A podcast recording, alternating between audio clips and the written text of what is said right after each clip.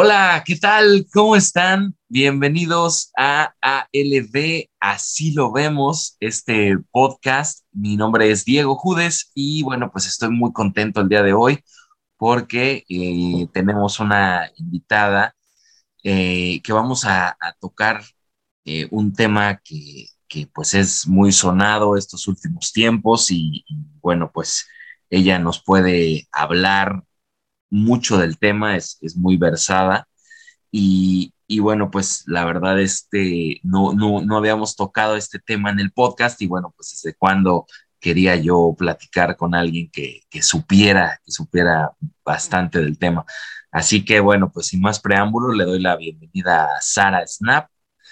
Sara es cofundadora del Instituto RIA, y bueno, ahorita nos va a platicar lo que es y demás. Vamos a abordar el tema. ¿Cómo estás, Sara? Muchas gracias. Hola, Diego.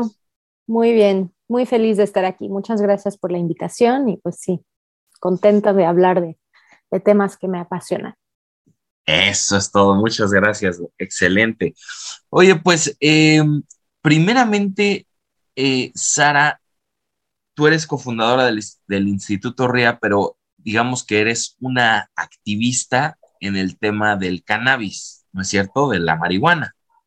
Sí, bueno, nosotros y yo trabajo en temas de políticas de drogas, entonces no me, no me restringo a, solamente cannabis, sino que eh, trabajamos sobre todas las plantas y sustancias psicoactivas, eh, contemplando cuáles serían las, las, políticas públicas más adecuadas eh, para cada sustancia.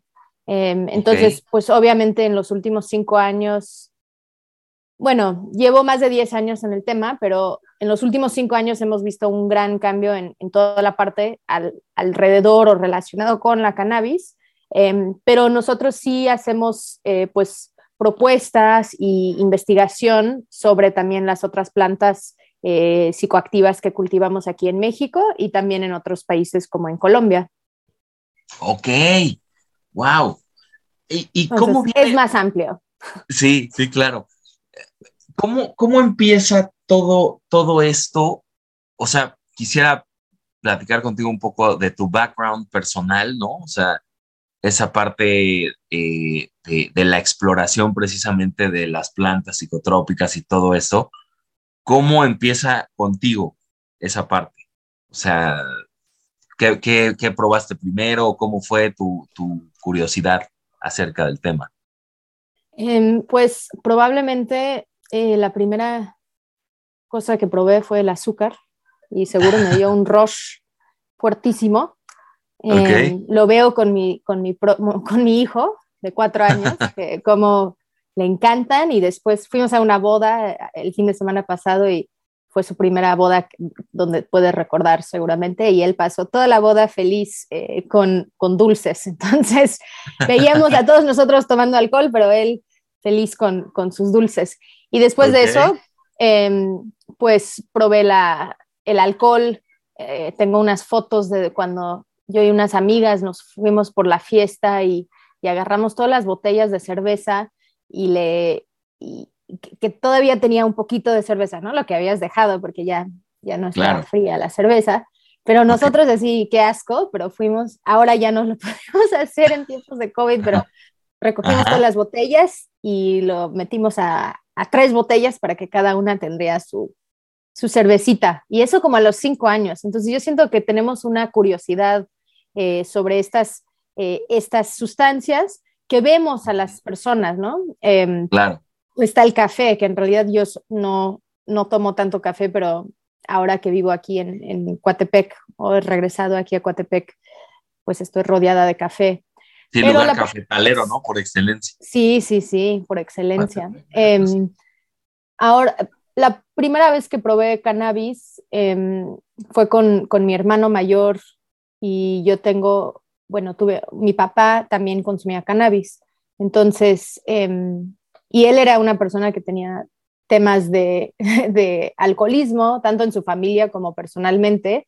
Entonces yo recuerdo que, veíamos a mi papá y sabíamos que él no debería de tomar alcohol, ¿no? Que no le hace bien tomar alcohol. Em, pero que él en algún, cuando tenía como 11 años nos dijo, yo voy a estábamos en la playa, en Tulum. Yo voy a la playa y voy a consumir cannabis. Si alguien, si queremos tener una conversación sobre esto, en la mañana podemos tener una conversación o si tienen preguntas o cosas así. Entonces él mismo tuvo, eh, yo creo que fue eh, certero en salir del closet psicoactivo con sus hijos y decir, yo voy a hacer esto, no me hace daño, me hace bien, me ayuda a relajar, ¿no? Estamos de vacaciones. Y la primera vez que yo lo probé, pues mi hermano mayor y mi hermanastro lo habían, le habían tomado un poquito del de mi papá y ahí lo probamos. Em, pues no me afectó tanto, ¿no? La primera vez no sabes cuál es la sensación que va a tener en tu cuerpo. Eh, No puedes tal vez identificar cuáles son, ¿no? Las cosas que sientes. Y esto sucede mucho con gente que conozco que ya grande, ¿no? Que lo prueban y esperan que fuera como una, una borrachera donde te pega bien duro.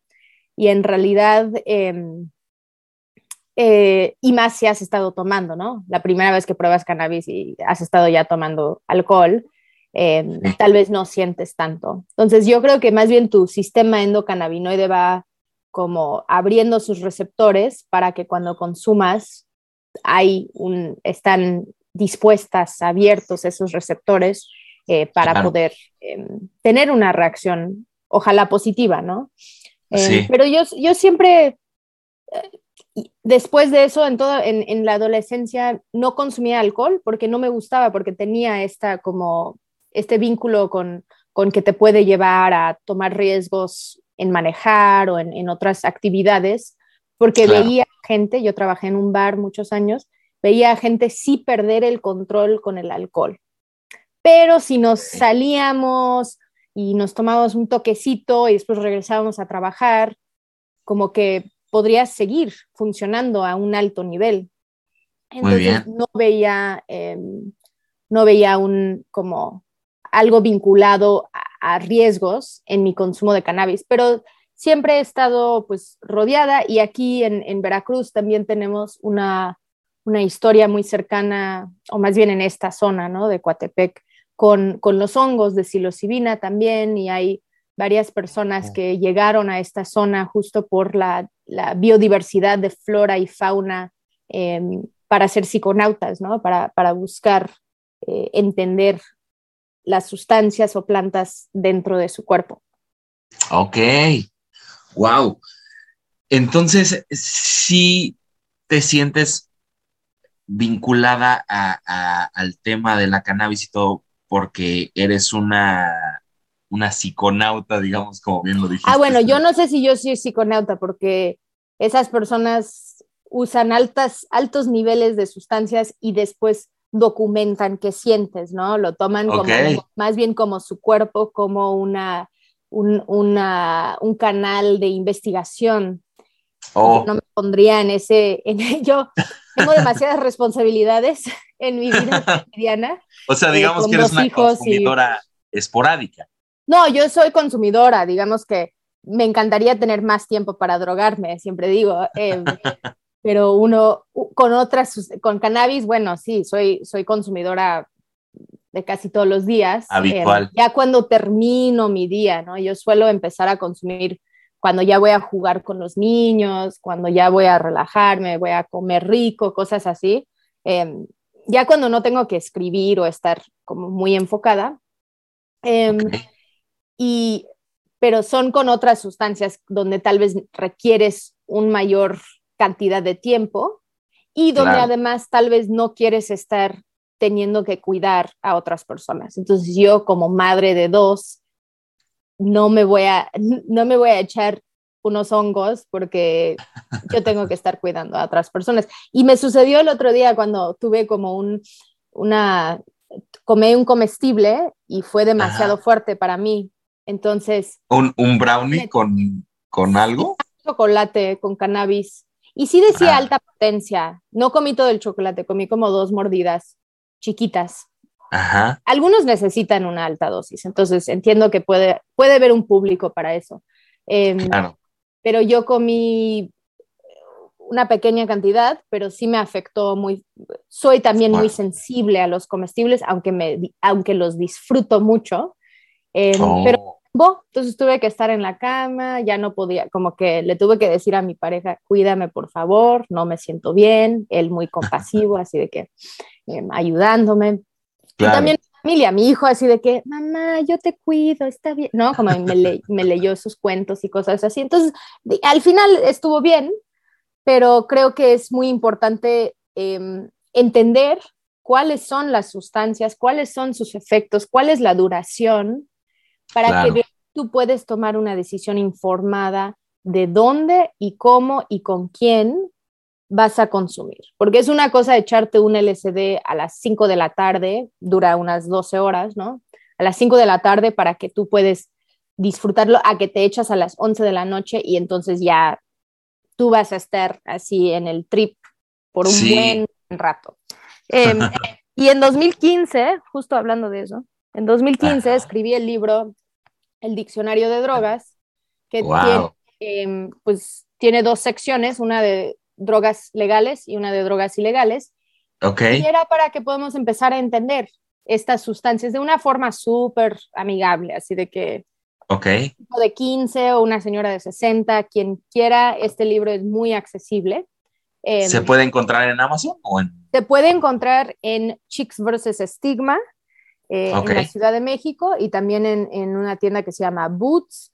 Eh, hay algunos lugares en, en ah, alrededor del país también. En Chicks vs. Stigma sí lo mandan en, a diferentes lugares del país. Em, pero era para entender las sustancias y las plantas y de ahí poder pensar cuáles son las políticas públicas que deberíamos estar proponiendo. No porque tal vez vas a consumirlas, yo creo que deberíamos conocer las sustancias aunque no las consumas. Em, para poder saber, ¿no? Porque había, gente que me preguntaban, oye, pero en México cultivamos, hacemos cocaína, y es como, no, en México en realidad no cultivamos hoja de coca, eso es algo de la región andina. claro. Y ¿no? Pero somos un país donde el 95% del, de la cocaína que se encuentra en Estados Unidos pasa por México. Entonces, y viene de, y proviene de Colombia. Entonces, sí somos un país que tiene una relación, pero es diferente que, por ejemplo, cannabis o amapola, que amapola es la planta que eh, se deriva la heroína, la codeína. Eh, entonces, son estas cosas donde era, es importante que podamos entender cuáles son, ¿no? Nuestra, nuestra relación. Y aquí, por ejemplo, está el peyote, eh, mezcalina, que, que, obviamente tenemos una tradición eh, de los pueblos originarios alrededor de, esa, de, esa, ese cactus. Entonces, sí. sí, yo creo que es, es, tú dices, como que siempre en mi familia entendía todo esto, pero también en la adolescencia vi muchas personas criminalizadas por su consumo. Entonces tuve muchos amigos que se fueron a la cárcel así de que vas a la cárcel tres meses o algo así, pero eso te cambia la vida y ya no regresas la misma persona. Igual, claro. Y entonces, y eso te genera estar en un ciclo en el sistema judicial donde es bien complicado salir. Entonces ya la próxima vez, 10 meses en la cárcel. La próxima, no, porque te encuentran con una pequeña cantidad de una sustancia o cualquier cosa que entonces ya tienes antecedentes penales. Sí, entonces yo veía eso porque la adolescencia estuve en Colorado y venía a Jalapa, ¿no? Ir y, después, a partir de 2006, vi la militarización de la seguridad pública en México. Entonces era retenes afuera de la casa donde yo crecí, ¿no? O ver que el ejército en la calle, porque aquí en Veracruz se militarizó súper rápido, así que... Ok. Entonces, viendo estas políticas, veía que no funciona, no funciona ni para bajar el consumo, ni para bajar el cultivo, y lo que vi eran violaciones a los derechos humanos o en el sistema judicial o aquí en México a través de la militarización, que también es, se utiliza, ¿no? Un enfoque punitivo. Entonces, de ahí donde yo dije, esto no está funcionando. Yo siempre trabajaba en, en, en ONGs, en organizaciones, primero con derechos reproductivos, bisexuales, en, en temas de vivienda, como sentí esa injusticia estructural que se ha creado y también entiendo el privilegio que yo cargo en mi vida personal de ser una mujer güera, ¿no? De clase media. Eh, la, policía no me está revisando para ver si yo tengo drogas, ¿no? Claro. Entonces, sentí, ya que empecé en el tema de política de drogas, también sentí una necesidad de salir del closet psicoactivo y ser abierta sobre mi propio consumo, de que es un privilegio poder hablar de tu consumo, pero también es una necesidad para que otras personas pueden salir del closet y para que podemos empezar a normalizar que hay muchos, que somos un montón de gente que consumimos sustancias y que lo hacemos de una forma muy funcional, que no crea problemas en nuestra vida personal o profesional em, y, que, y que se llama el consumo responsable, ¿no? Y que es justo de que tal vez en unos años voy a poder ir a más festivales de nuevo y todo eso, pero depende de dónde estás en tu momento de vida, ¿no? Pero sí me considero una persona que usa drogas, sin duda. Ok, ok. y, y, en este probar y, y también, porque probablemente consumes. Sí, sí, sí. Alcohol, ¿no? También es eso de ampliar nuestra definición. Exacto, sí, sí, definitivamente. Sí, yo, yo, yo, por ejemplo, ahí brevemente mi experiencia, yo probé alcohol, he probado la marihuana también, la cannabis, eh, y, siempre, y sí me ha gustado la, la, cannabis, aunque yo soy bastante sensible también, me, me pega muy fuerte. y, y, eso hace que hoy le, le, tenga mucho respeto, ¿ya sabes? Sí. O sea, sí, y eso es muy importante. Dosis así muy controladas, saber muy bien la estirpe, ¿no? De la planta, ¿no? Que eso, eso es bastante interesante y ahorita pues, tocar, tocaremos un poquito del tema. Pero, pero sí, sí, definitivamente uno siente curiosidad y es, es agradable de pronto explorar. Ahora, ¿cómo es que llegaste? Ah, bueno, te iba, te iba a decir, seguro has leído un poco de Carlos Castaneda. Mm, tengo los, mi papá me los heredó.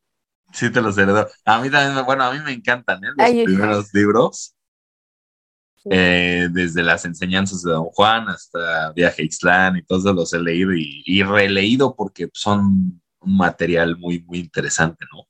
Eh, un poquito acerca del, peyote también es súper interesante esa parte.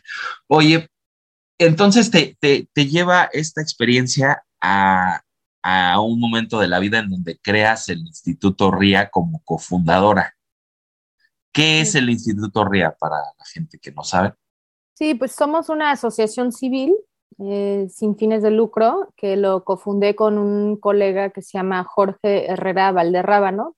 Él y yo ya habíamos trabajado juntos eh, desde hace más de siete años, em, primero en una organización de derechos humanos que se llama la Comisión Mexicana de Defensa y Promoción de los Derechos Humanos, donde justo me habían integrado el equipo para crear esta interseccionalidad con el tema de política de drogas.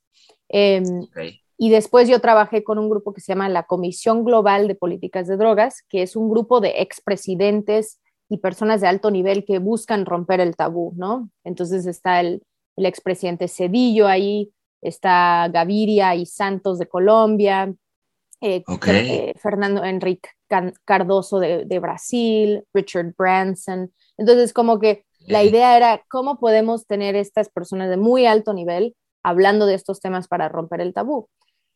Y nosotros estábamos también haciendo pues mucha organización aquí en México como de base, ¿no? De movimiento. Entonces es de que es muy necesario tener tanto los de, ¿no? Los de alto nivel como una aceptación desde la sociedad.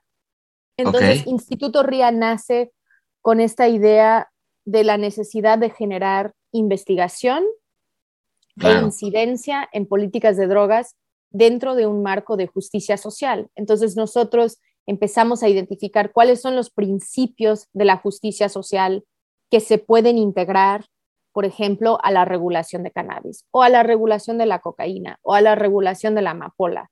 Entonces, em, no, queremos que esto sea, que la regulación legal de las sustancias puede ser una herramienta em, para impulsar la justicia social y por de ahí la construcción de paz, ¿no? De que creemos que si no abordamos temas de drogas, nunca vamos a llegar o a la justicia transicional, ¿no? A la reparación, a la, a la no repetición de, de, estas violaciones a los derechos humanos. Entonces, lo queríamos abordar como desde esa perspectiva. Eh, y en estos tres años del instituto, pues ahora ya somos un equipo, un equipo pequeño pero poderoso. Eh, multidisciplinario. Multidisciplinario, donde hay, un, hay gente con, con diferentes perspectivas, pero donde todos estamos convencidos de que esto es muy importante. Entonces, el año pasado, por ejemplo, hicimos fichas sobre eh, temas de sexualidad y drogas, ¿no? El consentimiento, la maternidad y, y, el uso de sustancias, el, el chemsex o estimulantes y prácticas sexuales. Entonces, estamos intentando también abordar cuáles son las nuevas tendencias que van saliendo. Implementamos una encuesta que se llama la, la encuesta global de drogas, que es meramente personas que dicen que han consumido alguna sustancia legal o ilegal eh, en el último año. También hemos abordado, por ejemplo, el tema de eh, la reducción de riesgos y daños con todas las sustancias, pero también en el consumo de nicotina, ¿no? Entonces, hay en México una, un estigma bien fuerte en contra de los vaporizadores de nicotina sí. eh, desde el gobierno. Entonces, nosotros es como, pero eso no hace sentido, ¿por qué están como eso debería ser una herramienta de que si tú fumas cigarros, debe ser una herramienta accesible, eh, de buena calidad, donde tú no lo estás comprando en un mercado ilegal. Eh, claro. Entonces hemos hecho un poco de incidencia y obviamente en este camino, pues mucho de nuestro trabajo ha sido con el Senado y con la Cámara de Diputados en la regulación de cannabis, eh, haciendo foros, eh, formamos parte de una coalición que se llama Regulación por la Paz, donde hay más de 20 organizaciones y miles de individuos. Eh, y de ahí es la plataforma política donde, por ejemplo, cualquier iniciativa que sale del Senado, eh, nosotros trabajamos un dice, debe decir, ¿no? que es un documento donde tú pones todos los artículos de la iniciativa que dice y tú pones qué debe decir, ¿no? Y le haces correcciones y lo justificas y lo regresas a ellos, ¿no? De que okay. muy buen intento, pero qué tal así, ¿no? Y hace poco, y ahorita saco, y, eh, lanzamos una publicación que se llama Hacía una regulación por la paz, que, que, que recopila las iniciativas presentadas y todos nuestros insumos, ¿no? Porque todos los, todas las bases para una regulación en México ahí están. Sabemos que va a haber tres vías de acceso, el autocultivo, las asociaciones canábicas y un mercado regulado. Es en los detalles. ¿Cómo vamos a crear eh, acciones afirmativas para comunidades cultivadoras? ¿Cómo aseguramos que ya no se criminaliza la posesión? Sería quitando la posesión simple como delito, pero son estos, estas cosas de detalles. Las iniciativas que se presentan ahorita en el Senado son bastante parecidas todas es de solo como protagonismo. Yo quiero presentar una iniciativa. No, yo. Entonces, ahora es lo que falta, que no lo vamos a ver porque ya terminó el periodo legislativo, es una voluntad política de que se pongan de acuerdo, porque ya todos sabemos, ¿no? Y otra cosita es de que yo tengo uno de los amparos en la Suprema Corte que nos llevó a la jurisprudencia, eh, uno de los amparos que desde, las, desde la Suprema Corte determinó que la prohibición absoluta de cannabis es inconstitucional. Em, entonces yo, por ejemplo, puedo tener mis plantas porque tengo uno, desde 2018 he podido tener el autocultivo y de eso se supone abastecer mi consumo, que obviamente no soy tan buena cultivadora como para abastecer mi consumo, pero feliz de tener mis plantitas y eh, poder aportar de esa forma. Entonces, okay hacemos un montón de cosas, así investigaciones sobre detenciones, investigaciones sobre el cultivo de amapola em, y cómo podemos pensar en una nueva política, pero porque nosotros creemos que la sociedad civil tiene una responsabilidad y un mandato de crear la evidencia que necesitamos. Y en algún momento los élites políticos van a voltear a decir, oye, hay una propuesta sobre qué hacer con amapola y es como, sí, publicamos esto en el 2020. ¿Hay algo sobre cocaína? Sí, publicamos esto en el 2016, un estudio sobre cómo sería la regulación de la cocaína en el año 2034, ¿no? Entonces son estas cosas donde vamos, hay libros ahora de cómo regular los estimulantes. Desde nuestro lado es irlo pensando, irlo imaginando y también ir generando una voluntad política a través de el movimiento a través de una presión de las multitudes, ¿no? De que vemos que hay una necesidad y una urgencia sobre esto. Ok. Y así empezamos. Pues suena excelente y, muchísimas, muchísimos ah. temas que, que has Otra cosa que tengo que mencionar, porque si no, es, es, que también si después Jorge escucha esto, me va a decir, es que te faltó, papá. Es de que ofrecemos eh, y ofrecemos cursos sobre cannabis y sobre cómo emprender en la industria de la cannabis, pero con una visión de justicia social. Entonces, es un curso que dura 40 eh, horas, ahora ya es, es virtual, antes era presencial, estamos en la octava generación. Y es para todas estas personas que dicen, oye, pero yo tengo interés, ¿no? En ser emprendedor en, cannabis. Ah, bueno, pero te vamos a dar una base de conocimiento sobre la planta, la taxonomía, la botánica, eh, las regulaciones alrededor del mundo, las convenciones internacionales, cómo es emprender en otras jurisdicciones, cuáles han sido los obstáculos, cómo es crear un plan de negocio, cómo es pensar en incorporar una visión de justicia social, a quién, em, a quién contratas para formar parte, ¿no? Como esas cosas. Em, y de al final, los alumnos presentan su proyecto final, eh, su idea de emprendimiento, y de ahí les damos retroalimentación. Y tenemos un montón de gente. Eh, Chicks vs. Stigma es uno de esos, de esas que ella ahora tiene su tienda física. Eh, hay otro que, que, que, se llama Gappy Green, que estuvo en la, la, última Expo Weed, y eso es un, un, sistema donde tú puedes tener tu, tu closet de cultivo y lo puedes ir ajustando los nutrientes, el agua, todo la, la, temperatura, el aire, todo eso desde tu celular. Entonces él te vende como el sistema para poder hacerlo todo automático. Entonces son este tipo de emprendimiento que siento mucho orgullo eh, porque también es de que ellos encuentran una comunidad con quien tal vez se quieren asociar o donde se sienten, no te sientes como el raro o la rara Sonora que eres la única, ¿no? Sí hay más y que pueden empezar a hacer eventos y actividades. Entonces, em, ya tenemos pues más de 150 personas que han pasado por el instituto de esa forma y pues nos encanta crear comunidad desde, desde el conocimiento y desde una base muy firme en, en, en, el conocimiento sobre la planta y el emprendimiento. Wow, pues suena increíble, qué, qué, gran comunidad inclusiva y, y ahora sí que qué orgullo, como dices. Ahora, ¿Cómo va en México todo, toda esta, esta situación de la cannabis y, de, también de otras drogas? Es decir, ¿cómo podrías decir que, vino evolucionando a lo largo de los años, desde hace, no sé, 10 años o cuándo empezó a, tomar fuerza este movimiento y, cómo está actualmente?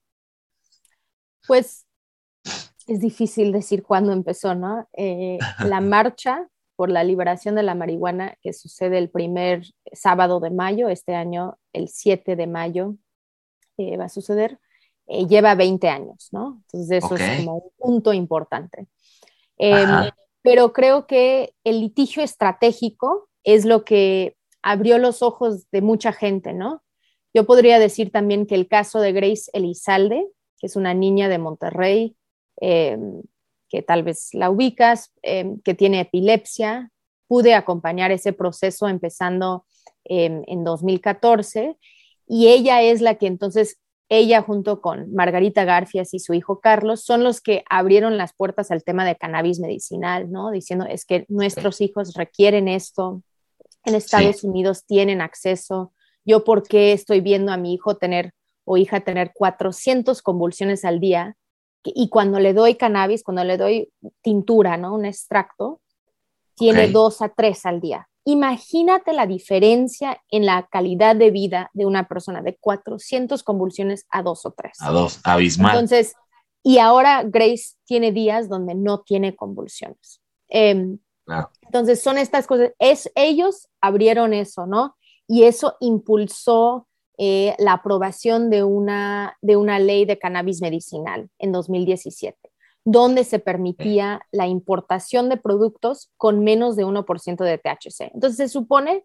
todavía hay muchos obstáculos, hay una necesidad de que los médicos tengan eh, acceso a poder recetar productos, necesitamos productos de calidad y necesitamos poder cultivar cannabis para uso medicinal aquí en México, que eso todavía nos falta. Entonces, y cualquier paso que se ha tomado es porque pacientes o personas eh, activistas han llevado casos. Entonces, aprobamos una ley de cannabis medicinal, pero nunca publicaron el reglamento. Margarita Garfias tuvo que demandar al gobierno y la Suprema Corte falló a favor de su caso diciendo, Secretaría de Salud, tienes que publicar un reglamento, ¿no? Nada, nada ha sido fácil. Después, en 2015, se gana el primer caso para el uso personal de cannabis, bajo el derecho al libre desarrollo de la personalidad. Y ese caso se conoce como el caso SMART, pero solo aplica a esas cuatro personas que eran los, los quejosos en el caso. Y para llegar a la jurisprudencia en México necesitas cinco casos consecutivos en la Suprema Corte. Entonces, durante, desde 2015 hasta 2018, y muchas gracias al trabajo del abogado Andrés Aguinaco, que también llevó mi caso, llegamos a los cinco casos, ¿no? Y yo soy uno de los casos, tengo el cuarto amparo. Em, pero llegamos a la jurisprudencia.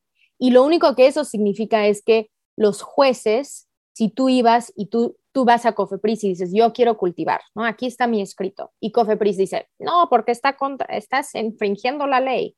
Tú vas con un juez y ellos te dan tu amparo. Vas con el amparo a Cofepris y ellos te dan una autorización sanitaria. Es mucha burocracia. Pero ya hay más de mil personas que tienen sus amparos. Pero entonces, logramos la jurisprudencia. Eso ya fue un, momento clave, octubre de 2018. Después, em, eso también, ellos mandaban una notificación al Senado. Tienen que cambiar la ley. Es inconstitucional esa ley, la Ley General de Salud, por su prohibición absoluta de cannabis. Pero el Senado, pues llegó la pandemia, entonces prórroga, prórroga, eh, momentos políticos donde no quieren aprobar una ley de cannabis. Entonces, llegamos a donde ellos no habían, aprobaron una ley, lo mandaron a la Cámara de Diputados, la Cámara de Diputados cambió toda la ley, 49 artículos de la ley, aprobaron otra iniciativa y lo regresaron al Senado. El Senado, así súper ofendido, dijo, pues nosotros no vamos a aprobar tu ley, ¿no? Nosotros somos la Cámara de Origen. Entonces no aprobaron una ley. Entonces tenemos dos leyes distintas aprobadas en las dos cámaras. Eso pues es una, está muerta esas iniciativas. El, el, Senado no, no aprueba una ley. Y la Suprema Corte, porque no cumplieron con su mandato, lo que ellos hacen es emitir una declaratoria general de inconstitucionalidad. Solo es la segunda vez en la historia mexicana que esto ha sucedido. Y ellos dicen, como ustedes no cambiaron la ley, nosotros cambiamos la ley. Y ellos modificaron dos artículos en la Ley General de Salud que quita la restricción de que solo puedes cultivar, sembrar, cosechar cannabis para uso medicinal o terapéutico. Uso medicinal o científico. Ellos quitan eso y como ya no es explícito, ya es implícito que el uso personal se incluye pero con una autorización de la, Secretaría de Salud. Entonces, se supone, esto sucedió en julio del año pasado, se supone que cualquier persona adulta debería poder ir a COFEPRIS y decir, aquí está mi escrito, yo quiero mi autorización, soy una persona mayor de edad, eh, no voy a consumir frente a menores de edad, frente a adultos que no han dado su consentimiento y no voy a manejar maquinaria pesada. Esos son los criterios que puso la Suprema Corte. Cofepris ahora no ha respondido. No están dando las autorizaciones, están incumpliendo con la declaratoria. Entonces, de un lado, nuestro activismo tiene que ser hacia Cofepris. Oye, ¿qué les pasa? ¿Por qué no están cumpliendo? ¿No? Porque hay sanciones. Entonces, hay casos legales que estamos llevando para sancionar, para intentar sancionar a Cofepris en esta materia. Y del otro lado, el Senado, pues ya no, ya no tiene una fecha límite todo es si ellos sienten esa voluntad. Y cuando tú hablas con senadoras y senadores de forma individual, todos están a favor. Todos los partidos hay, hay legisladores a favor, ¿no? Em, todos dicen, yo sí lo necesito en mi estado de Sonora, en Oaxaca, en Nayarit, en Veracruz, en todos lados, ¿no? Pero de que se reúnen desde la Comisión de Justicia para trabajar un dictamen y que se pongan a trabajar y a votar. Eso no ha sucedido Y aunque soy optimista, yo tengo mis dudas de qué va a suceder durante el resto de este sexenio. Necesitaríamos el visto bueno de Palacio Nacional y necesitaríamos el visto bueno desde las Fuerzas Armadas y el Ejército. Eso es mi análisis de cómo está. Entonces, de forma individual, todos a favor, pero no se ponen las pilas. Sabemos que cuando hay una iniciativa que viene desde Palacio Nacional y desde el presidente, lo aprueban en cinco segundos. Entonces, si hubiera ese, esa notificación, hazlo ya, ya lo tendríamos. Y para nosotros es muy decepcionante, ¿no? Porque nosotros, yo sí voté por, por este cambio. Eh, yo voté porque Olga Sánchez Cordero hablaba de la regulación de cannabis y hablaba de la regulación de la amapola. Entonces son esas cosas que yo dije, yo sí, yo hasta me reuní con ella y me dijo, sí queremos que esto, ella de forma individual, yo la veo muy a favor, pero de que gasta su capital político en esto, no. Entonces son estas cosas donde cada día que ellos no avanzan y que no aprueban una ley, son personas que son detenidas, son personas que entonces los policías les dicen, dame 3 mil pesos, dame 10 mil pesos, o ya cuando estás en el MP te dicen, dame 100 mil pesos para que no te, no te acusamos de, de trasiego y narcomenudeo, sino de posesión. Entonces son estas cosas donde está generando una corrupción cotidiana, la prohibición. Y de otro lado, son comunidades cultivadoras que están teniendo sus cultivos erradicados. Y yo conozco gente en Sinaloa, en, Hidalgo, que han tenido recientemente sus cultivos erradicados y que están haciendo estudios sobre cepas, ¿me entiendes? Esto es años de trabajo, más de investigación que de, entre comillas, narcotráfico, porque yo no hablo de narco, yo no hablo, porque eso no es, no existe un cartel, ¿no? Como todo es muy diverso, es, es muy difícil decir que todo es lo mismo, ¿no? Pero hay comunidades que están participando en el mercado ilegal que quieren transitar a un mercado legal. Y mientras no avanzamos en eso, no tienen esa oportunidad. Y entonces se ven criminalizados, se ven desplazados, se tienen que ir a lugares más lejanos, no pueden quedarse en su, en su lugar de origen, etcétera, etcétera. Y además, eso es como los daños que hace la prohibición y que se siguen perpetuando cada día que no hay una regulación y una implementación de esa regulación. Y de otro lado, mientras el gobierno se hace güey, la comunidad canábica va creciendo todos los días, los, las actividades canábicas cada día son más, ¿no? Este mes de abril hubo un montón de cosas alrededor del país, va a haber marchas esta 7 de mayo, entonces son estas cosas donde ellos tal vez quieren así tapar el sol con el dedo, pero mientras ese sol es, es una hoja de cannabis ah, que va creciendo cada mes más grande, y donde hay más gente que dicen, es que pues yo voy a hacer mi marca y voy a vender mis productos, me da igual, ¿no? Sí. Y lo que a mí no me gusta es que estamos creando un mercado desigual, donde no todos tienen la misma oportunidad, porque es de que si tienes abogados, puedes tramitar un amparo, si tienes esto, puedes hacer esto, ¿no? Entonces, son estas cosas donde yo quiero que haya una regulación y un mercado legal que permite el autocultivo y que descriminaliza efectivamente la posesión, y donde si se comercializa, que hay muchos actores, que, hay, que sea un mercado eh, súper horizontal, ¿no? Donde cualquier colectivo, las señoras de, de, Acapulco que tienen sus pomadas pueden participar y las chicas aquí de Jalapa que tienen sus galletas también, ¿no? Como que hay suficiente espacio para todas. Que sea muy plural, ¿no? Exactamente. Pero, digo, espero que no, yo espero que no. Y yo sigo todos los días así, les escribo a, las, a, los asesores, hablo con senadoras. Em, en el plantón 420 del Senado, el 420 hubo más de, no sé, hubo como 7 mil personas ahí en la vía pública consumiendo. Apenas el 20 de abril. Y además en el Monumento a la Revolución había un montón de gente y enfrente del, de la Suprema Corte. Entonces, hay todos estos espacios políticos donde la gente se reúne para poder consumir y manifestar sus derechos y, exigir sus derechos. Entonces, ahí vamos. Como país, lo que me da esperanza también es de que no hemos soltado el debate. ¿no? Hay lugares donde seguro ya no, no lo están platicando, ¿no? En Ecuador, que alguien lo está platicando, quién sabe, ¿no? Sí existe Ecuador canábico, pero Pero aquí en México cada vez hay mayor aceptación porque hay mayor conocimiento. Y eso es lo que vemos. Con más educación, más aceptación. Ah, ok.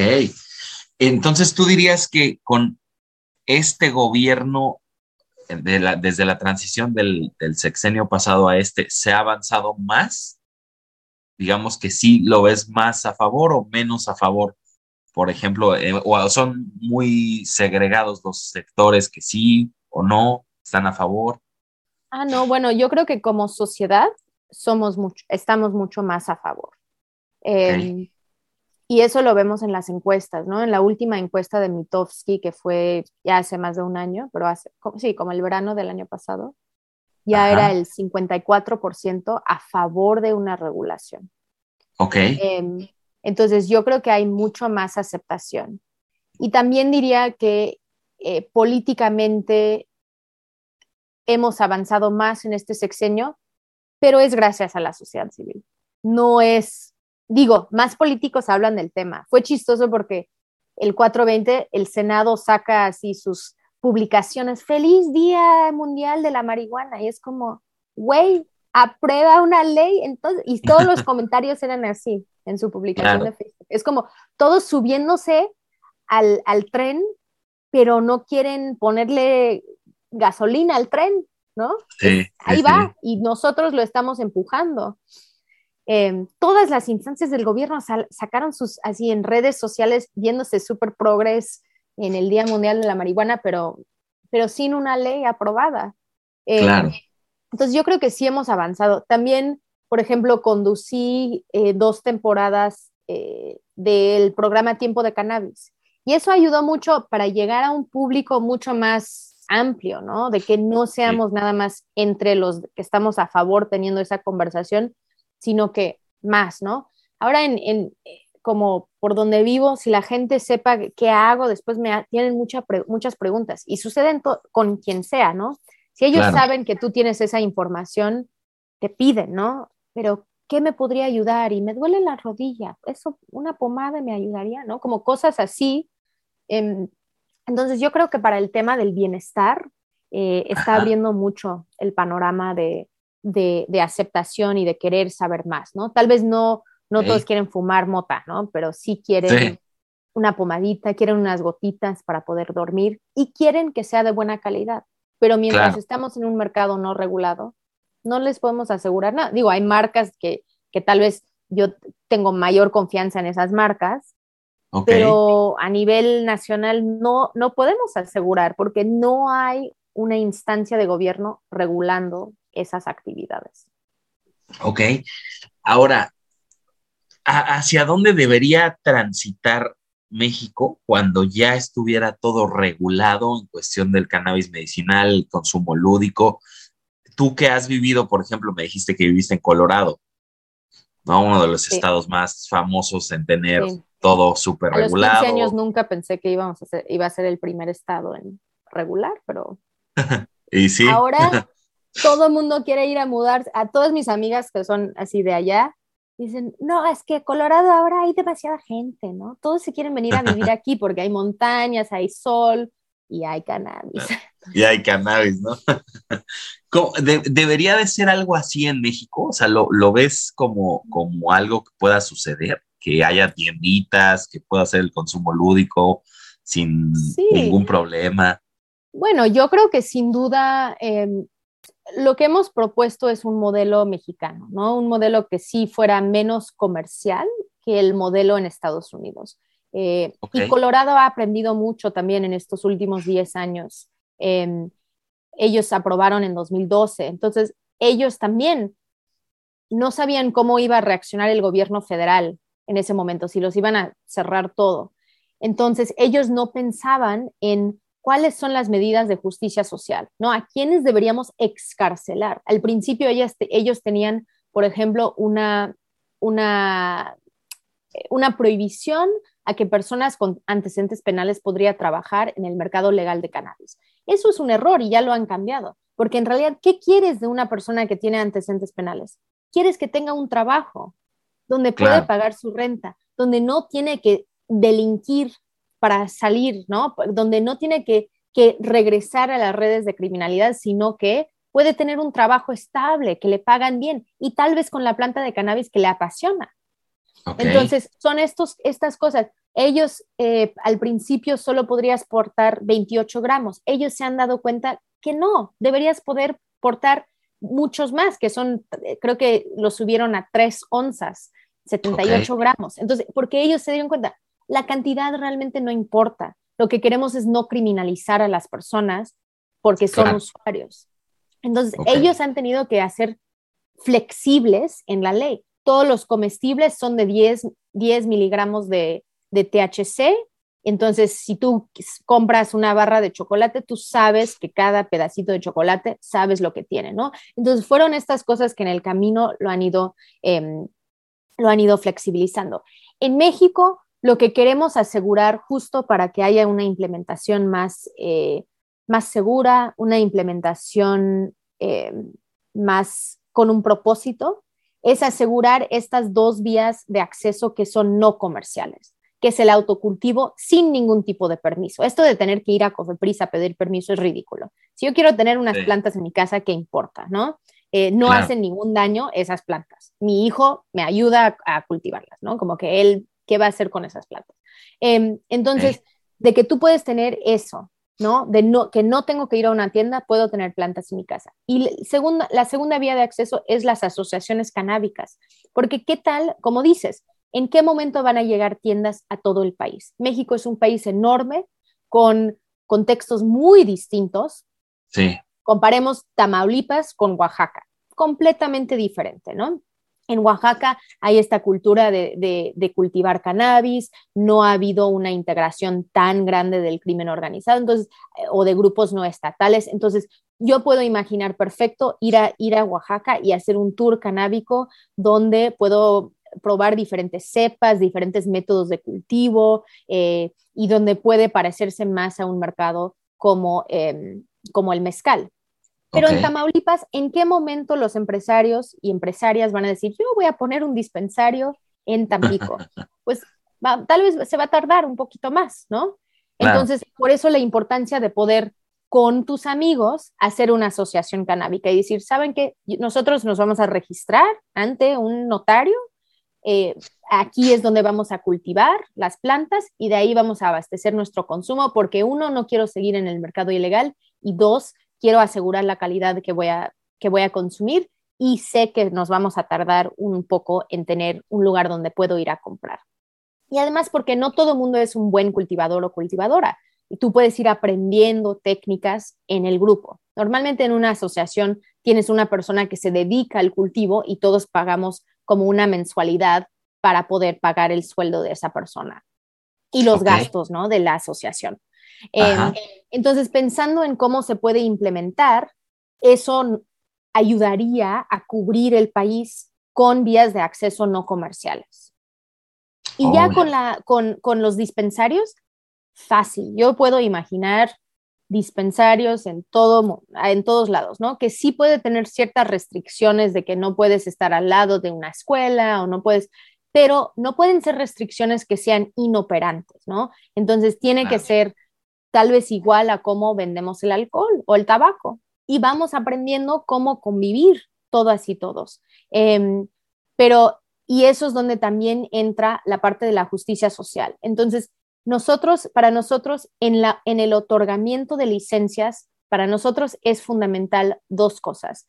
Uno, que un porcentaje de las licencias sean exclusivamente para comunidades del sector social o comunidades cultivadoras. En el proyecto del Senado era 40% de las licencias de cultivo eran para ejidos, propiedades comunales o sociedades cooperativas o comunidades que habían tenido sus cultivos erradicados durante la prohibición. Entonces, hay una lista de comunidades donde las Fuerzas Armadas han erradicado. Nosotros creemos que ese 40% es un buen paso, pero lo aumentaríamos al 80% por los primeros cinco años. ¿no? Y en esos cinco años tú puedes ir viendo, está funcionando, no está funcionando, hay suficientes licencias, etc. Pero donde 80% de esas primeras licencias en los cinco años van para esas comunidades. Lo otro es, si yo soy una empresa que no forma parte de esas comunidades, yo solo, esto es nuestra propuesta, Yo solo debo de poder tener un tipo de licencia. O me, me dedico al cultivo, a la transformación o a la comercialización. Y así yo me dedico, por ejemplo, a la comercialización y yo quiero abrir mi tienda aquí en Jalapa, yo tengo que encontrar o una comunidad o otra empresa que nada más se dedica al cultivo y yo compro de ese. Y eso es una forma de invertir en las comunidades. Okay. eso se llama cortar o poner restricciones a la integración vertical. La integración vertical es de que yo como empresa puedo componer y, y, hacer todas las actividades de la cadena de producción. Pero algunas veces no quieres eso, porque eso puede generar monopolios o una dominación del mercado de pocos actores. Entonces, en el alcohol, por ejemplo, la empresa de alcohol que hace vodka no cultiva la papa, ¿no? Lo compra de alguien más. Entonces, esos son, eh, pues, candados que para nosotros son importantes, ¿no? De que por lo menos los primeros cinco años tengamos exclusividad de licencias para ciertas comunidades no significa que nadie pueda participar, ¿no? Todavía podría aplicar para una licencia de cultivo. Y que si que solo puedo tener un tipo de licencia, que hay entonces esta interrupción en la integración vertical, a menos si soy una de esas comunidades cultivadoras, ¿no? Ellos sí podrían. Entonces, ellos, yo podría ir a un dispensario en la Condesa, que es de un ejido en Guerrero, y saber, ah, bueno, yo estoy apoyando un ejido en Guerrero en mi consumo y yo como persona usuaria debo de poder tomar esa decisión, ¿no? De, mi consumo y, poder aportar y apoyar ciertas iniciativas, ¿no? Entonces, eso sería nuestra visión em, para, eh, para un mercado regulado. Y, y el otro punto importante es que la posesión simple ya no sea un delito no existe para el alcohol o el tabaco, ¿no? Tú puedes ir y en el Costco comprar todas las botellas de vodka o ron que tú quieras. Ahora, si te pones ahí en el estacionamiento a vender esas botellas eh, a otros, entonces eso es ilegal porque estás comercializando sin una licencia. Pero yo debo de poder llenar mi cajuela de cannabis si eso quiero y si no hago nada más, no debería ser un delito, ¿no? Entonces es lo mismo, que la posesión no es un, es un delito, pero si estoy infringiendo la ley con otras actividades alrededor de, entonces sí me podrían castigar. Pero se ha usado la posesión simple y esta figura del narcomenudeo para criminalizar a un montón de personas y encarcelar a personas. Entonces, eso es lo que queremos em, evitar y queremos excarcelar y reintegrar a las personas que esos delitos ya no serían delitos con, una, con la aprobación de una ley. Ok. Está bien. Oye, sí, no, eh, y fíjate, ya se nos pasó un buen de tiempo, pues será a lo mejor para después en un futuro quizás hacer otro episodio y, que la gente mande las preguntas así puntuales de, lo que te crean, quisieran preguntar, estaría genial, si nos permitieras. Pero bueno, pues eh, la verdad muy loable esta labor que está haciendo el Instituto RIA y, pues los felicitamos de verdad que, que, increíble eh, que estén impulsando todo esto y, que sean los artífices de, de, algo que pueda ser en un futuro ya bien establecido, bien estructurado y, que se pueda dar en todo el país. Algo más que quisieras agregar, Sara, eh, bueno, y mencionarnos tus redes sociales, eh, dónde te pueden encontrar o dónde se pueden encontrar el instituto, algo de los cursos que quisieras mencionar. O... Sí, yo creo que sería eso. Esto es un gran momento para sumarte al movimiento. Eh, nos pueden seguir en redes. Yo estoy como Sara Snap, Sara con Z, P, doble P al final. Em, y el Instituto RIA está arroba Instituto RIA MX. Em, y también nos pueden seguir en Regulación por la Paz.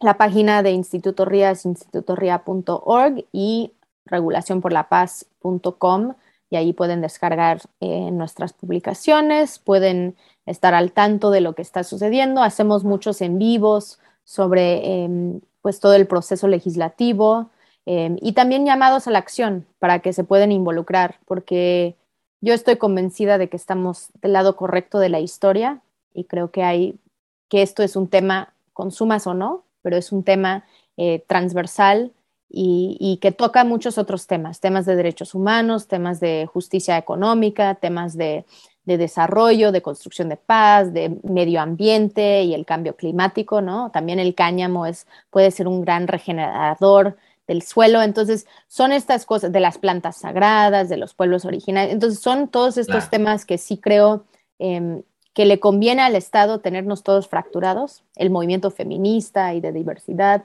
em, pero que nuestro trabajo tiene que ser unir esfuerzos, ¿no? Y entender que esto es eh, algo que tenemos que llevar en conjunto.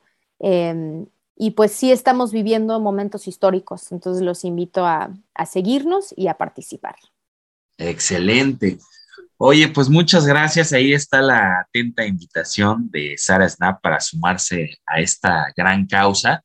Y pues de verdad, muchas gracias a todos los podcasteros de ALB, así lo vemos. Yo soy Diego Judes, tuvimos a Sara Snap, gran activista de, muchos temas, ahora sí, supimos de muchas cosas que hace y cofundadora del Instituto RIA.